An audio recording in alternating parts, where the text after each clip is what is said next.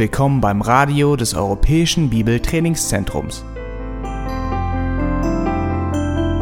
Unser Anliegen ist, dass der folgende Vortrag Sie zum Dienst für unseren Herrn Jesus Christus ermutigt.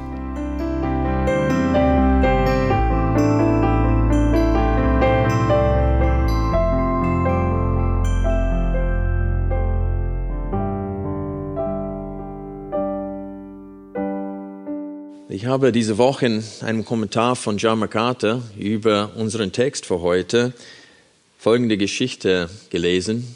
Er erzählt von seinem Schwager, dessen Sohn ermordet wurde, als er abends, oder ich weiß nicht, ob es abends war, aber als er in einem Geschäft gearbeitet hatte. Einer, der drogenzüchtig war, bräuchte Geld für sein, für sein Sucht und hat diesen Laden überfallen und dabei seinen Neffen umgebracht.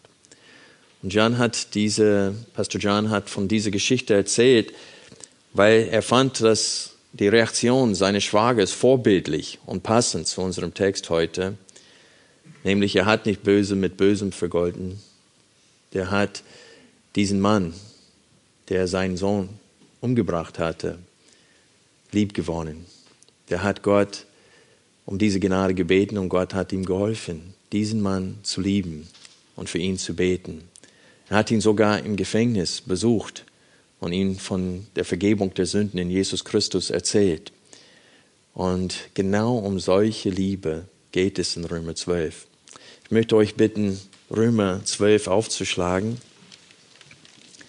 Wir sehen, wie hoch die Liebe ist, wozu wir berufen sind in Jesus Christus. Wir lesen ab Vers 9. Römer 12, Vers 9. Entschuldigung, ja, Kapitel 12, Vers 9.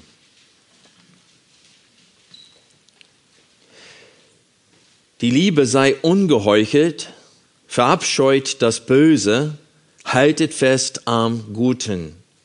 In der Bruderliebe seid herzlich zueinander, in Ehrerbietung einer dem anderen vorangehend im Fleiß, nicht säumig, brennend im Geist, dem Herrn dienend.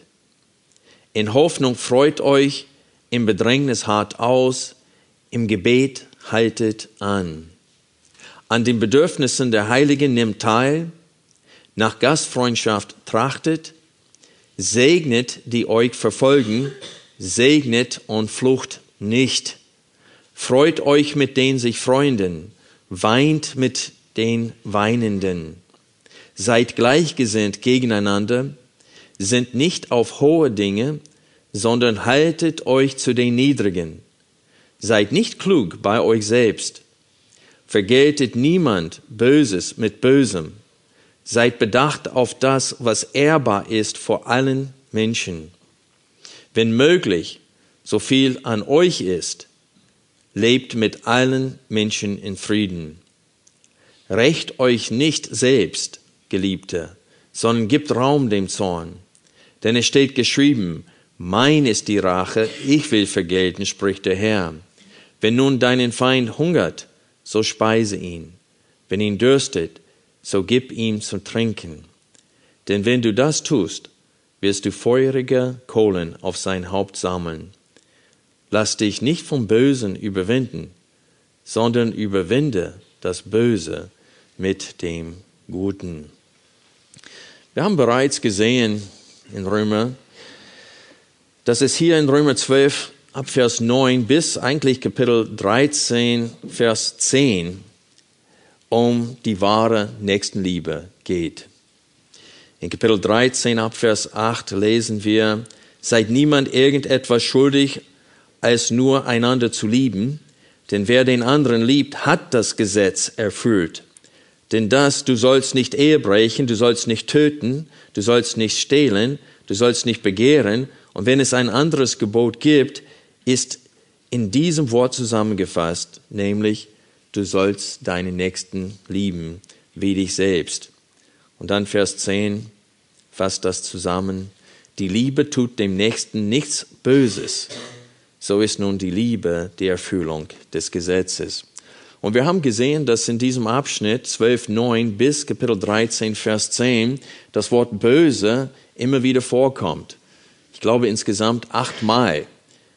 Auch in diesem Abschnitt, in Kapitel 13, 1 bis 7, spricht es von dem, was böse ist und dass die Regierung von Gott eingesetzt ist, um das Böse einzudämmen, bis Jesus selbst die Macht über diese Welt an sich nimmt und die Welt richtet.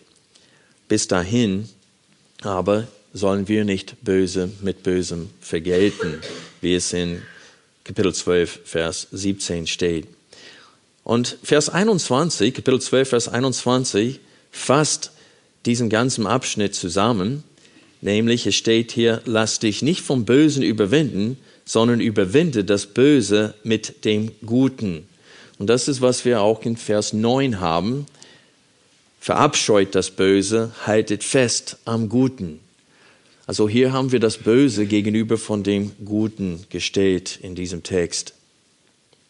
Die Liebe ist die Erfüllung des Gesetzes und dieser Befehl, den Nächsten zu lieben, gilt auch für unsere Feinde. Das ist der Schwerpunkt heute und so wie der Herr es will, auch nächsten Sonntag. Dieser Befehl, lieb deinen Nächsten wie dich selbst, vergeltet nicht Böse mit Bösem, das gilt auch für unsere Feinde. Nicht nur für die, die uns lieb haben. Ich möchte uns gleich hieran erinnern, indem ich euch bitte, Matthäus Kapitel 5 aufzuschlagen. Was Jesus in der Bergpredigt sagte, ist genau das, was Paulus hier sagt. Matthäus Evangelium, Kapitel 5, Vers 46 bis 48.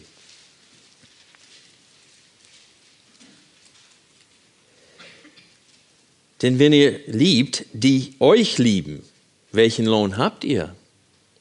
Tun nicht auch die Zöllner dasselbe? Und wenn ihr allein eure Brüder grüßt, was tut ihr Besonderes? Tun nicht auch die von den Nationen dasselbe? Ihr nun sollt vollkommen sein, wie euer himmlischer Vater vollkommen ist. Also hier sehen wir, dass es nichts Besonderes ist, wenn wir die lieben, die uns lieben. Das tun auch Ungläubige. Auch große Sünder haben die gerne, die sie gern haben. Also, das ist keine große Herausforderung. Aber die Menschen zu lieben, die uns das Leben schwer machen, das ist viel schwerer. Und es ist für die Ungläubige unmöglich. Das ist nur etwas, was wir mit Gottes Hilfe tun können.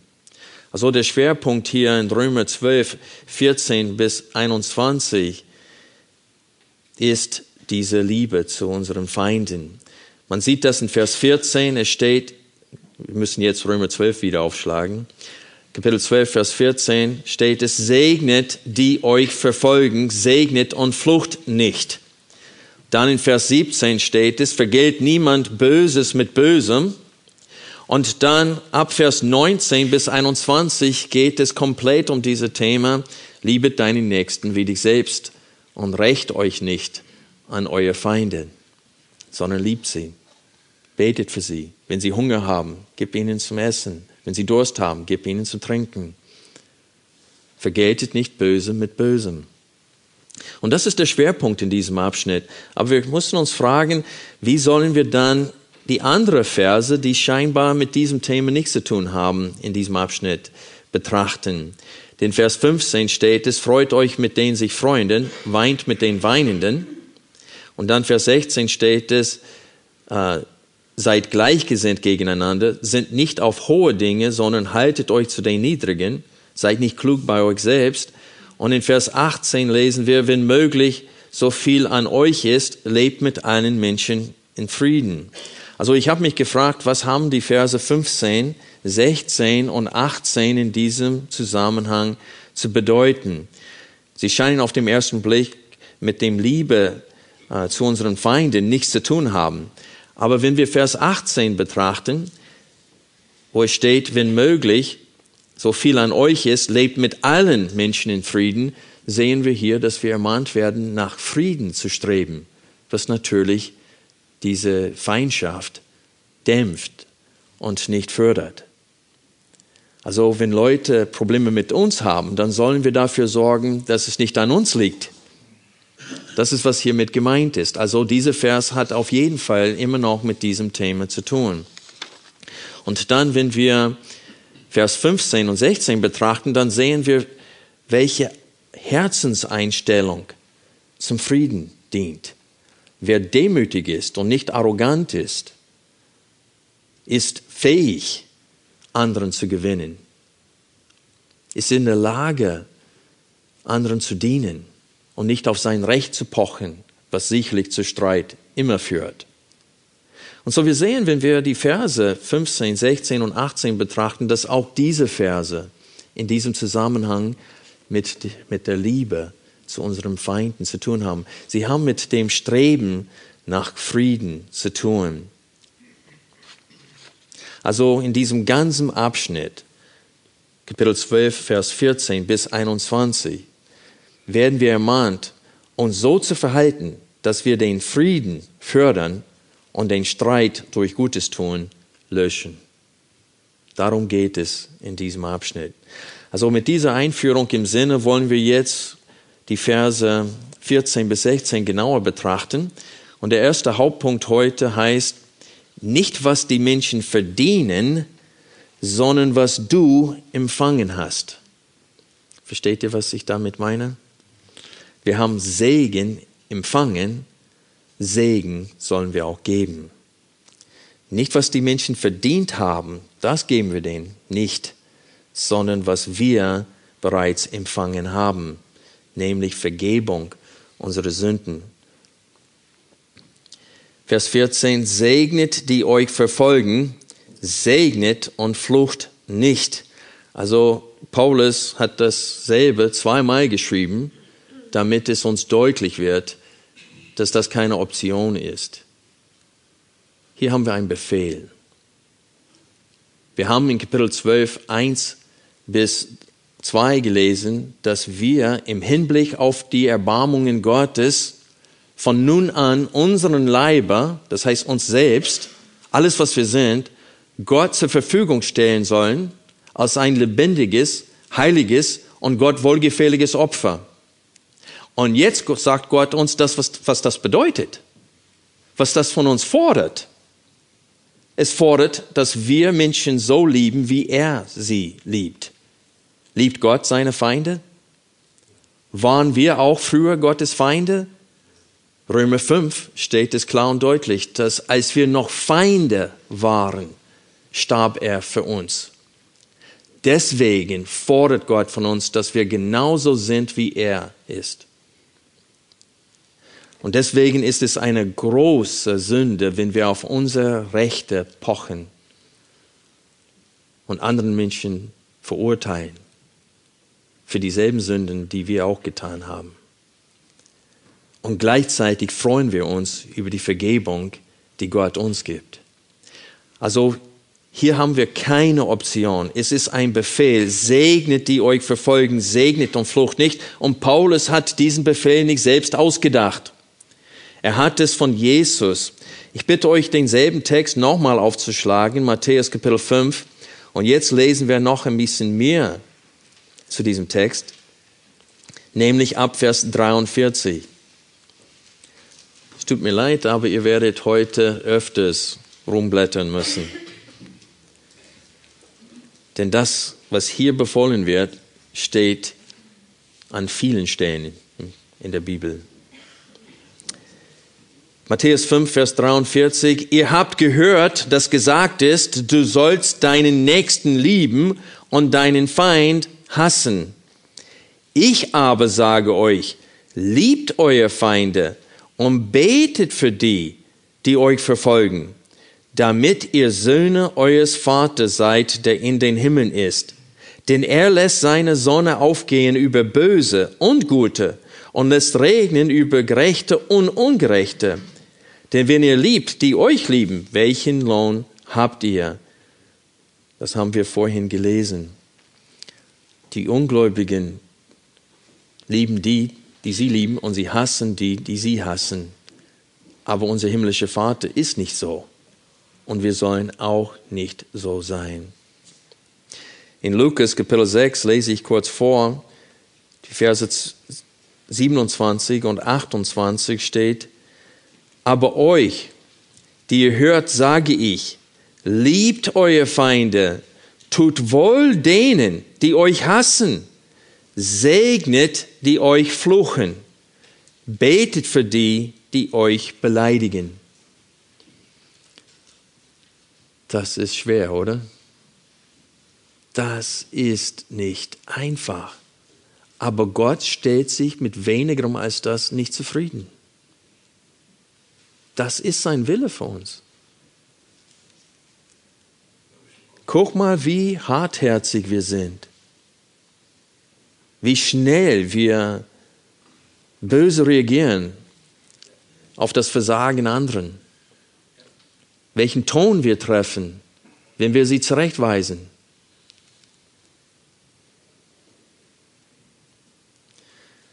Es ist interessant, dass es spricht hier vom Segnen, nicht verfluchen. Was in unserem Herzen ist, wird meistens offenbar über, welchen, über welches Glied? Die Zunge. Also in dem Augenblick, wo wir geärgert sind, sagen wir manchmal ganz böse Dinge. Ganz böse. Und die hinterlassen Wunden und nachher noch Narben an unseren Kindern. Wahrscheinlich jeder von uns kann sich an einen Spruch noch erinnern, den unser Vater oder unsere Mutter uns gesagt hat, der wirklich im Zorn gesagt wurde. Es hinterlässt Verletzungen. Und deswegen befehlt uns Jesus, so zu sein, wie er auch ist. Und ich muss an seinem Beispiel am Kreuz denken. Er hang da auf dem Kreuz und er blickte unten auf die, die ihn gespottet haben, die gesagt haben, wenn du der Sohn Gottes bist, dann komm doch runter und beweise es uns. Und er sagte, Vater, vergib ihnen, denn sie wissen nicht, was sie tun. In 1. Petrus, wenn ihr diesen Text aufschlagen wollt, Kapitel 2,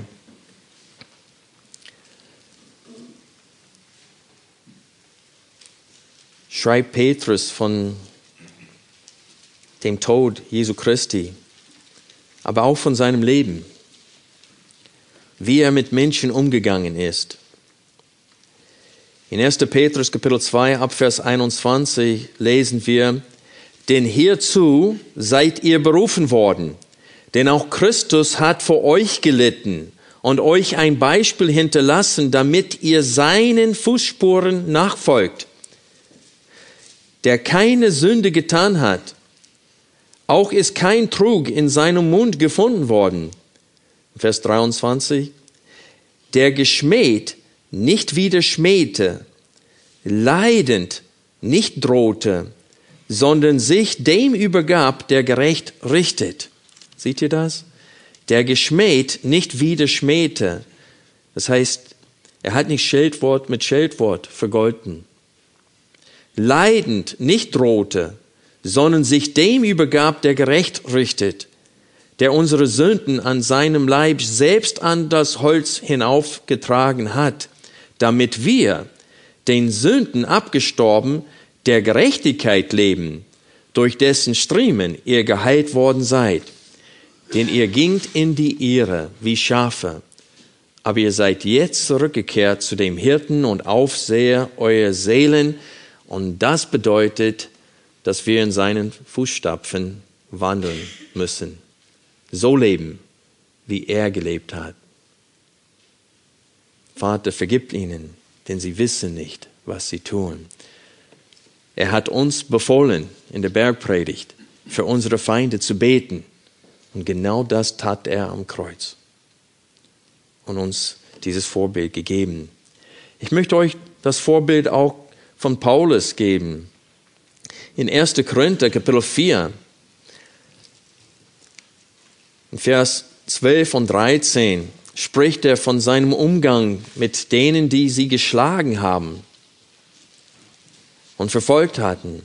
Aber ich möchte ab Vers 7 lesen, weil wir werden später in Vers 16 sehen, dass es eine Verbindung zwischen Stolz und Streit gibt. Und Paulus weist die Korinther zurecht für ihren Stolz und ihre Arroganz in diesem Abschnitt. Ab Vers 7. 1. Korinther 4, Vers 7. Denn wer gibt dir einen Vorrang? Was aber hast du, das du nicht empfangen hast?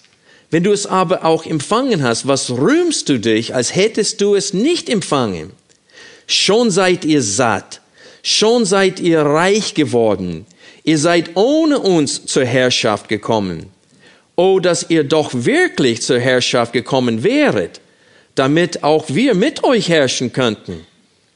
Denn mir scheint, dass Gott uns, die Apostel, als die Letzten hingestellt hat, wie zum Tod bestimmt.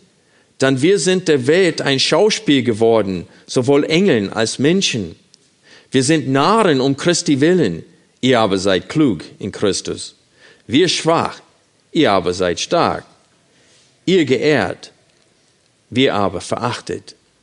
Bis zur jetzigen Stunde leiden wir sowohl Hunger als Durst und sind nackt und werden mit Fäusten geschlagen und haben keine bestimmte Wohnung und mühen uns ab und arbeiten mit unseren eigenen Händen. Und hier kommt es.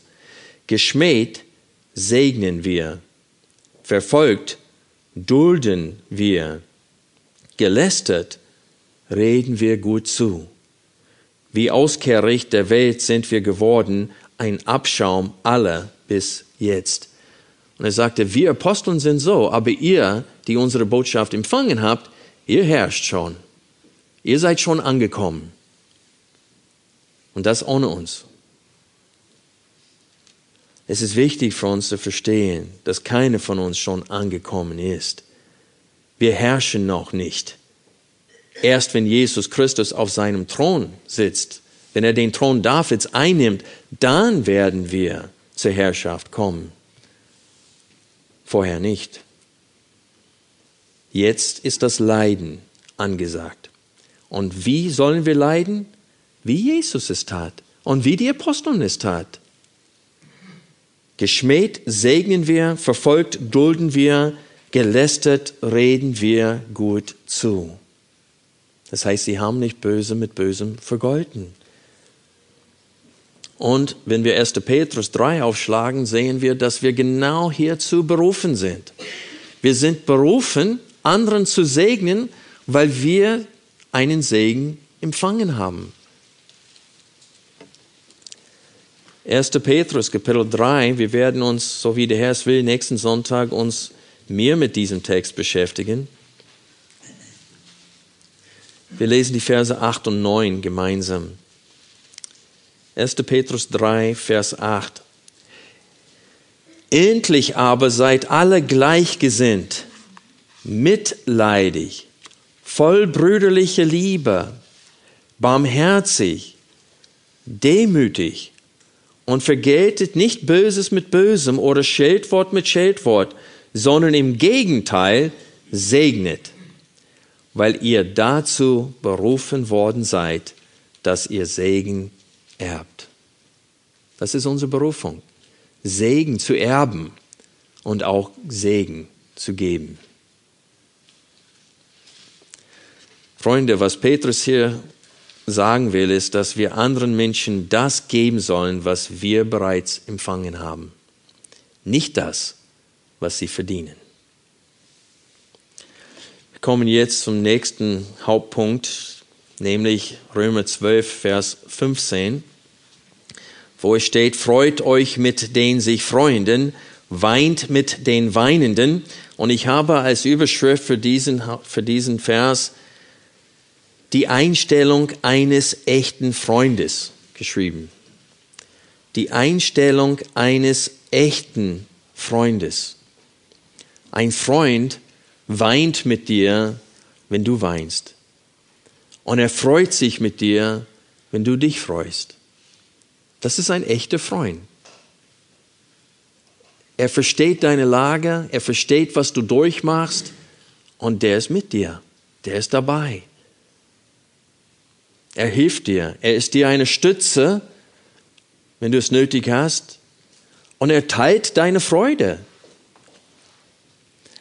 Aber wie ist das, wenn Menschen etwas erleben, das ihnen eine Freude macht und es steht ihnen eigentlich gar nicht zu? Ich erzähle euch eine Geschichte. Ein Freund von mir, der ist schon beim Herrn, der war Pastor jahrelang und er hat öfters mit College, äh, sagt man, College Students, wie sagt man, mit Studenten zu tun. Und der hat einen Kreis geleitet für Singles, die schon in dem Alter zwischen 1 und so 18 und 25 oder vielleicht ein bisschen älter waren. Und die hatten sich versammelt, so eine Art Hauskreis, und da kam eine Studentin rein und sie hat erzählt, ganz strahlend, meine Eltern haben mir ein ganz neues Auto gekauft. Die anderen haben ihre Freude nicht mitgeteilt, weil ihre Eltern haben denen kein neues Auto gekauft. Also das auch unter Christen gibt es diese Krankheit Neid dass wir uns nicht freuen können, wenn jemand anders sich freut. Ihr kennt diese Geschichte in Lukas 15 von dem verlorenen Sohn. Und als er nach Hause kam, hat sein Vater sich riesig gefreut. Der hat sich tatsächlich sehr schlecht verhalten. Da hat sein Vater so quasi gesagt, ich wünschte, dass du schon tot wärst, damit ich jetzt meinen Anteil bekommen könnte. Und er wollte es jetzt haben was er erben sollte. Und sein Vater hat es ihm gegeben. Und er hat es ausgegeben für, für Prostituierten und Rauschtrank und so weiter. Aber durch Gottes Gnade kam er wieder zum Vernunft, tat Buße und ging nach Hause. Und sein Vater, der Gott in diesem Gleichnis darstellt, hat ihn mit aller Freude aufgenommen, hat ein Väter ins Leben gerufen und dann kommt der ältere Bruder. Hat er die Freude seines Vaters geteilt? Nein. Nein. Wieso denn nicht? Weil sein Bruder, Bruder sowas nicht verdient hat. Es steht ihm gar nicht zu. Guck mal, was er gemacht hat. Sowas steht ihm nicht zu.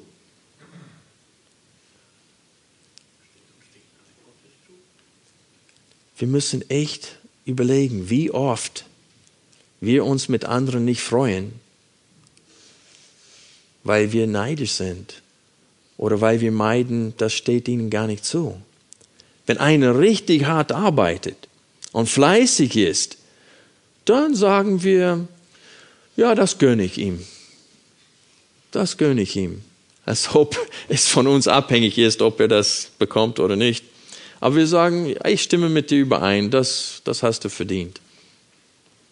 Aber wenn es nicht so ist, können wir uns mit anderen freuen. Wenn der Nachbar dir etwas erzählt und ihm wurde was geschenkt oder ihm was, was Gutes passiert oder ein Arbeitskollegen befördert wird und du nicht, kannst du dich mit ihm freuen? Das ist eine wichtige Frage. Du meinst, ich hätte diese Stelle mehr verdient als er. Also Kinder können das gar nicht so gut verstecken. Aber wir Erwachsene schon. Wir lernen mit der Zeit, diesen, diesen Neid zu verstecken.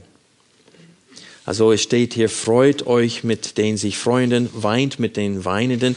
Also dieser zweite Teil fällt es uns leichter, uns mit Menschen wirklich mitzuleiden. Also wenn jemand in dieser Gemeinde ein Kind verlieren sollte, wir würden alle überwältigt sein. Wir würden alle mitheulen und mitweinen und mittrauern. Es würde uns viel leichter fallen, das zu tun. Aber öfter sind wir so beschäftigt mit unserem eigenen Leben, dass wir das Leiden eines Geschwisters im Herrn oder auch von einem Ungläubigen nicht wahrnehmen können. Wir sehen es nicht mal, weil wir so mit uns selbst beschäftigt sind. Also dieser Befehl, freut euch mit den sich Freunden und weint mit den Weinenden, heißt das, es setzt voraus, dass wir in der Lage sind, unsere Augen von uns wegzureißen und sie auf anderen Menschen zu fixieren, so dass wir ihre Mimik, ihre Laune, ihre, diese Signalen, die rausgesendet werden, wahrnehmen und verstehen, was in ihnen los ist. Und uns bemühen, sie zu verstehen.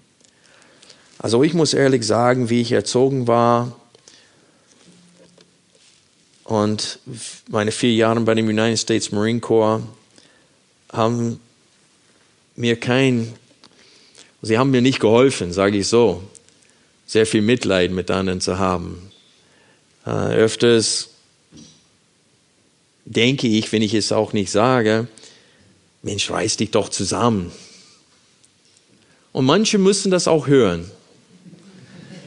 Manche äh, schmeißen sich selbst gerne ein Mitleidfete und äh, bleiben lange im Teil des Selbstmitleids und kommen und können nicht mehr funktionieren.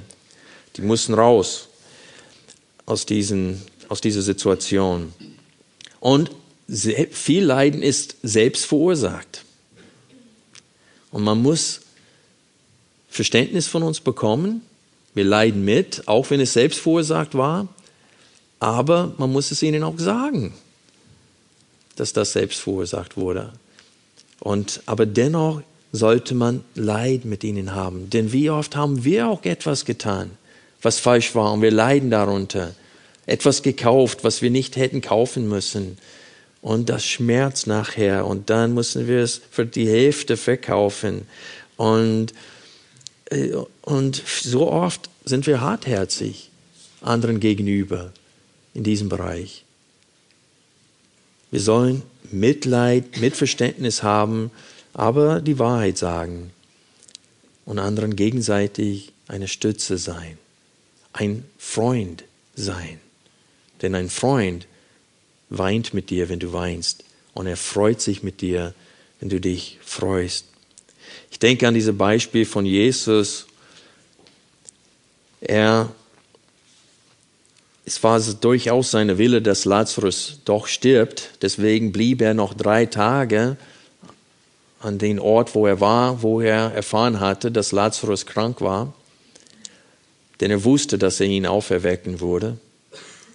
Und er ging dorthin, aber selbst obwohl er wusste, dass er ihn gleich auferwecken würde und dass sie alle sich riesig darüber freuen würden, hat er dennoch mit Martha und Maria geweint, als er ihren Trauer miterlebt hatte. Obwohl er wusste, in ein paar Minuten ist er nicht mehr tot. Dennoch teilte er ihren Leid und weinte mit ihnen. Und das ist, wozu wir hier auch berufen sind. Der dritte Hauptpunkt behandelt Vers 16 und ich habe den Untersch äh, diese Überschrift gegeben, Einheit durch Demut. Vorhin, als wir in 1. Petrus 3 lassen, haben wir die Ermahnungen zur Demut gesehen, unsere Einheit. Er schrieb, seid gleichgesinnt. Endlich, seid gleichgesinnt. 1. Petrus 3, Vers 8. Und wenn wir Römer 12, äh, Vers 16 aufschlagen, sehen wir genau dasselbe hier. In diesem Vers haben wir drei Befehle, die uns auffordern, nach Einheit, nach Eintracht zu streben und das durch Demut, denn Stolz ist das Gegenteil davon. Das erste hier ist, ich zitiere aus der ganz alten Martin Luther Bibel von äh, 1545.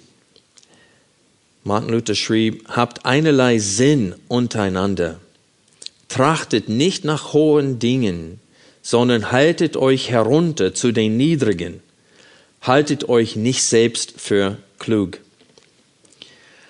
Also der erste Teil oder der erste Befehl ist, habt einerlei Sinn untereinander. Das ist ziemlich wortwörtlich übersetzt.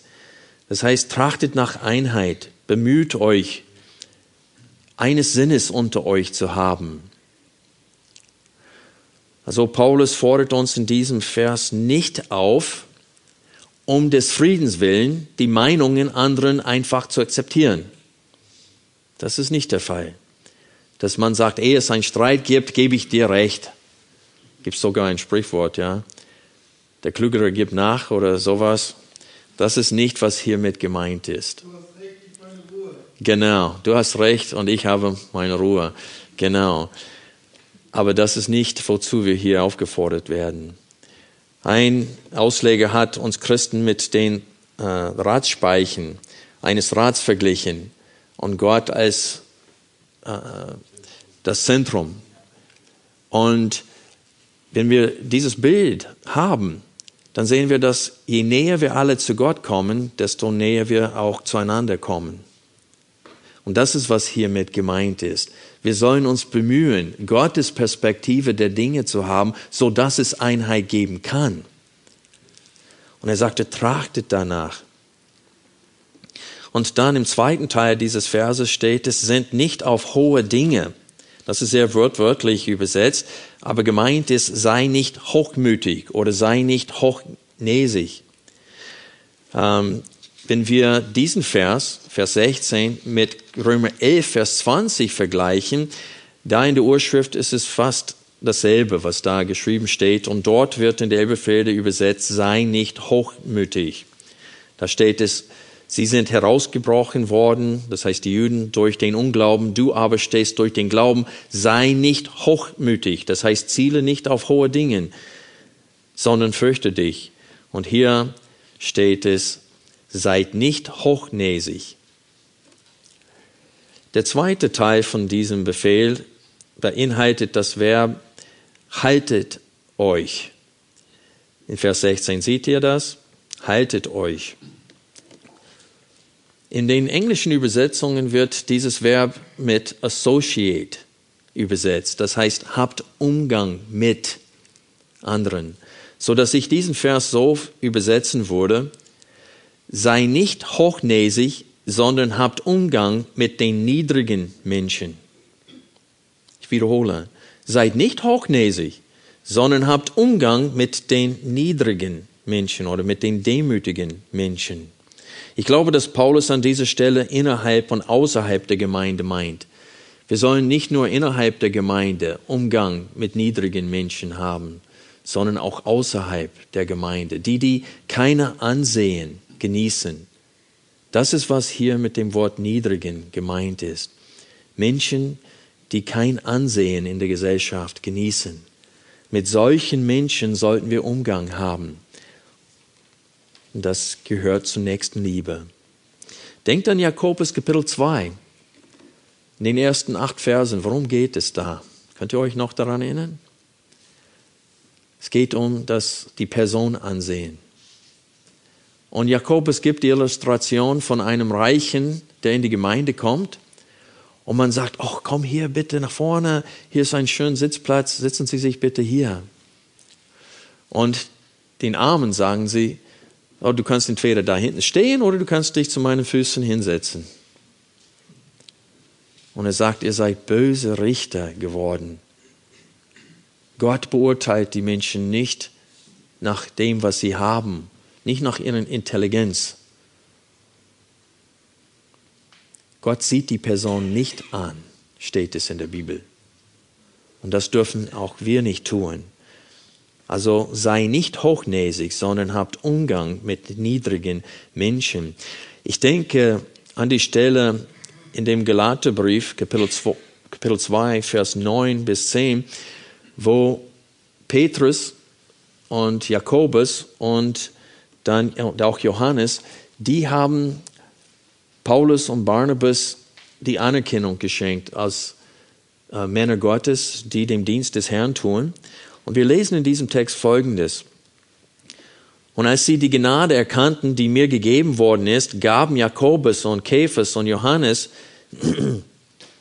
die aus Säulen angesehen werden, mir und Barnabas den Handschlag der Gemeinschaft, damit wir unter die Nationen gingen, sie aber unter die Beschnittenen. Und hier in Vers 10.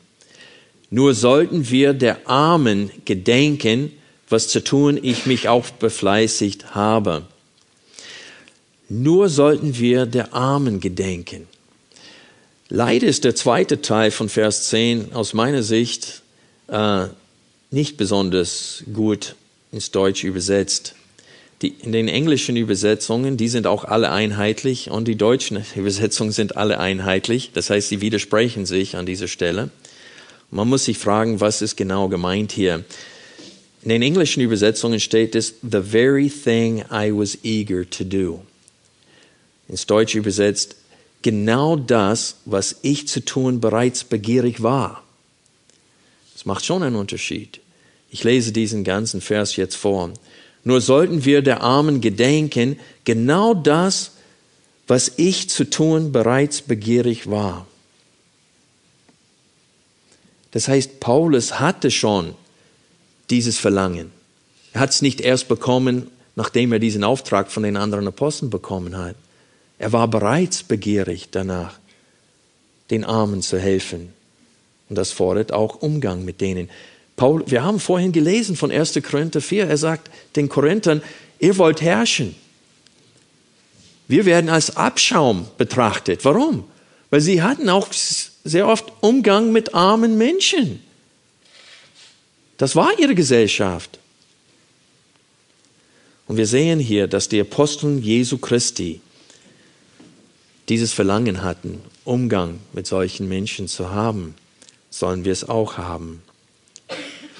Also ich sage euch, es ist ein sicheres Zeichen, dass eine Gemeinde weltlich ist, wenn wir Umgang nur mit angesehenen Menschen nachstreben, innerhalb und auch außerhalb der Gemeinde.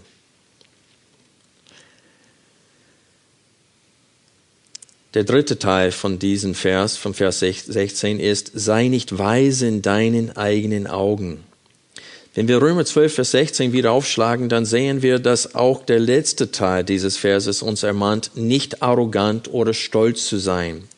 Sei nicht weise vor euch selbst. Das wäre eine wörtwörtliche Übersetzung. Und wenn man die, äh, die griechische Urschrift hier vergleicht mit der Septuaginte, die griechische Übersetzung vom Alten Testament, bei Sprüche, Kapitel 3, Vers 7, dann ist es fast identisch.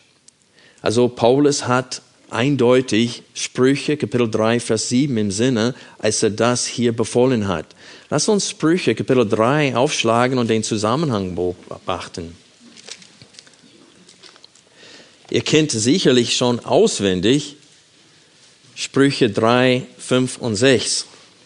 Nicht wahr?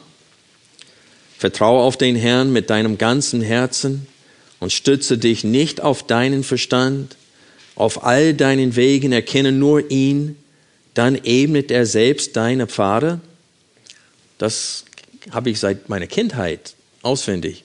Aber Vers 7. Sei nicht weise in deinen Augen. Das ist, wie es buchstäblich auf Hebräisch steht, in deinen Augen. Auf Griechisch steht vor euch selbst. Was bedeutet genau dasselbe? In euren eigenen Augen sollt ihr nicht weise sein. In wessen Augen sollten wir weise sein? In Gottes Augen, genau. Und wir sehen unsere Abhängigkeit von ihm in diesem Text. Hier ist eine demütige Haltung. Vertraue auf den Herrn mit deinem ganzen Herzen und stütze dich nicht auf deinen Verstand.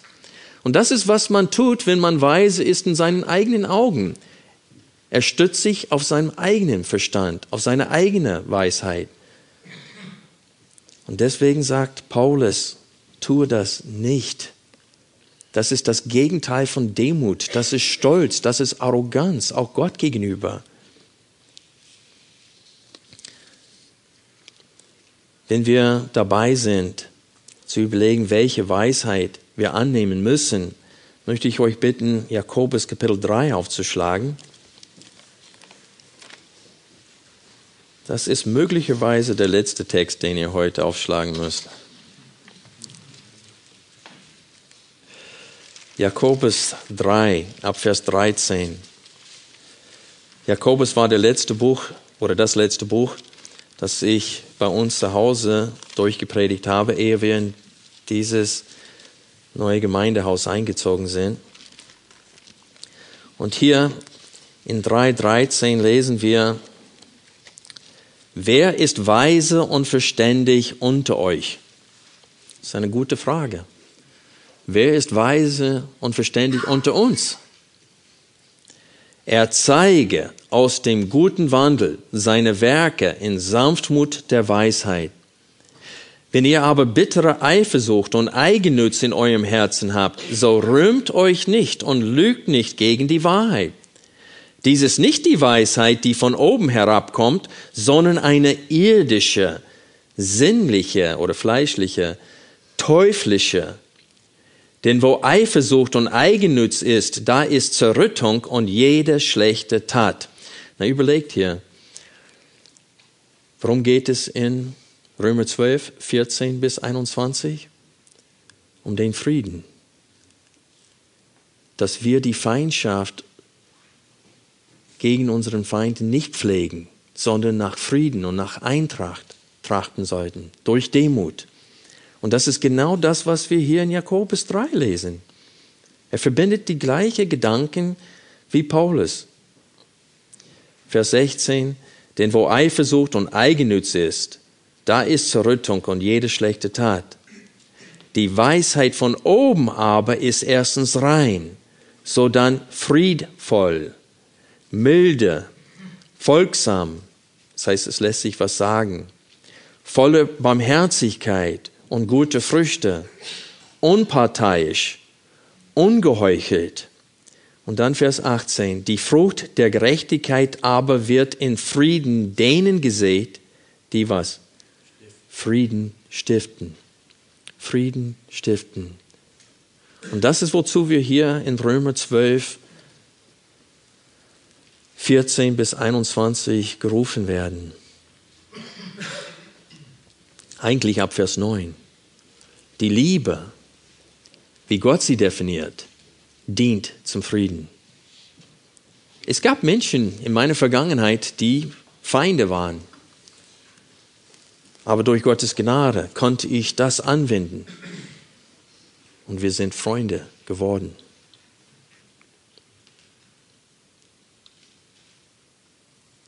Das ist doch viel besser, als einen Feind für Lebens, fürs Leben zu haben, oder? Und das ist, wozu wir berufen sind hier. Diese irdische, fleischliche, teuflische Weisheit müssen wir bewusst ablegen. Wisst ihr, was für eine Weisheit das ist? Das steht mir zu. Ich habe Anspruch drauf. Er hat das Recht nicht, mir so zu behandeln oder mich so zu behandeln. Das ist die irdische Weisheit, worauf wir uns ständig stützen. Die müssen wir ablegen. Das nennt Paulus und Jakobus eine teuflische Weisheit. Ich habe einen Pastor kennengelernt, der sich nach solcher Liebe gesehnt hat, die hier in Römer 12 beschrieben wird. Das heißt, in seinem Dienst, und er war Pastor vielen, vielen Jahren, hat er, sagt er mir, noch nie so einem Menschen begegnet wie Stephanus. Er hat sich gesehnt danach, so einen Menschen kennenzulernen wie Stephanus, der betete, als er gesteinigt wurde, Herr, rechne ihnen diese Sünde nicht zu. Und es steht, dass er voller Heiligen Geistes war. Und er sagte, bin noch nie so einem Christen begegnet. Und diese Aussage hat mich sehr, sehr traurig gemacht. Wisst ihr warum? Weil das mein Schwiegervater war, der mir das gesagt hat.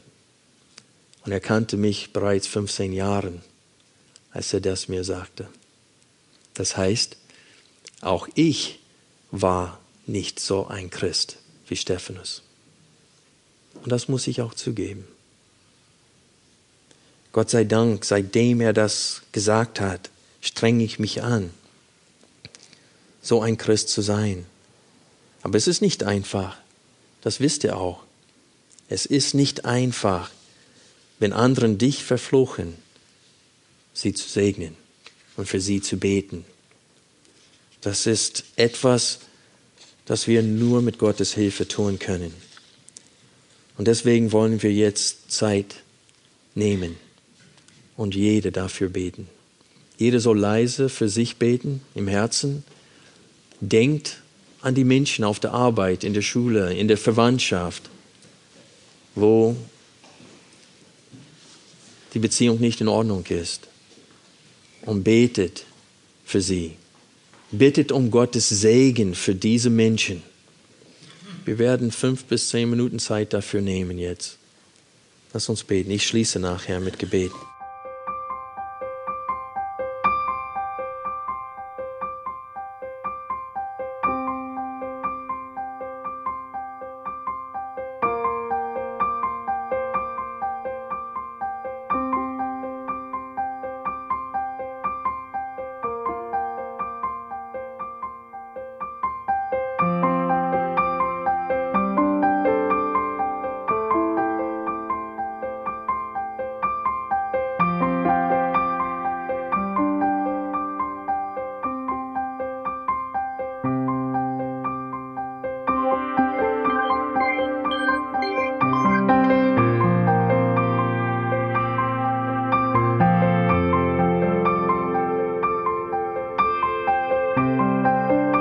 Alle Vorträge unseres Programms, Bücher, DVDs und vieles mehr können Sie bei uns unter www.ebtc-media.org erhalten.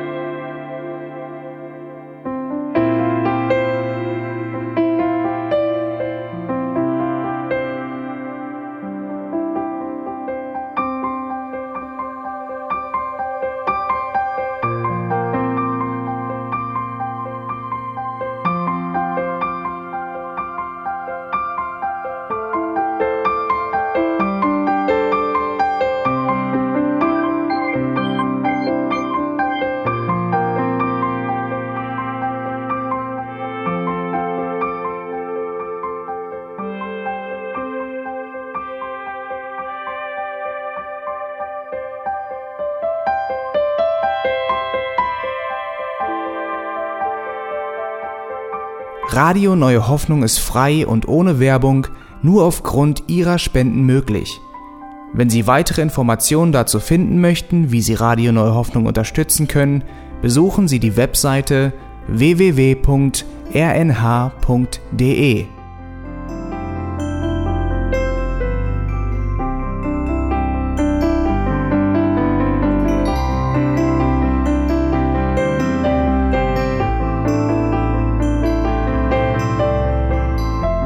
Sendezeiten des EBTC sind Montag, Mittwoch, Freitag und Samstag jeweils von 10 bis 11 Uhr.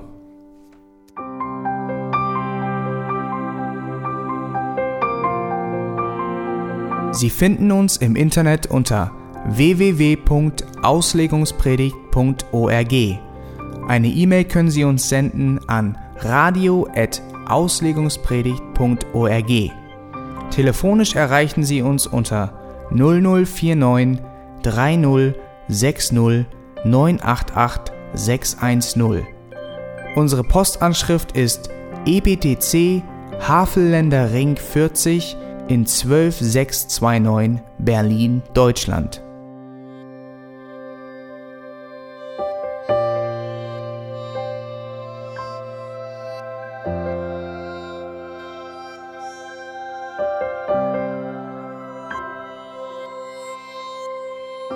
Auf Wiedersehen und bis zum nächsten Mal beim EBTC Radio.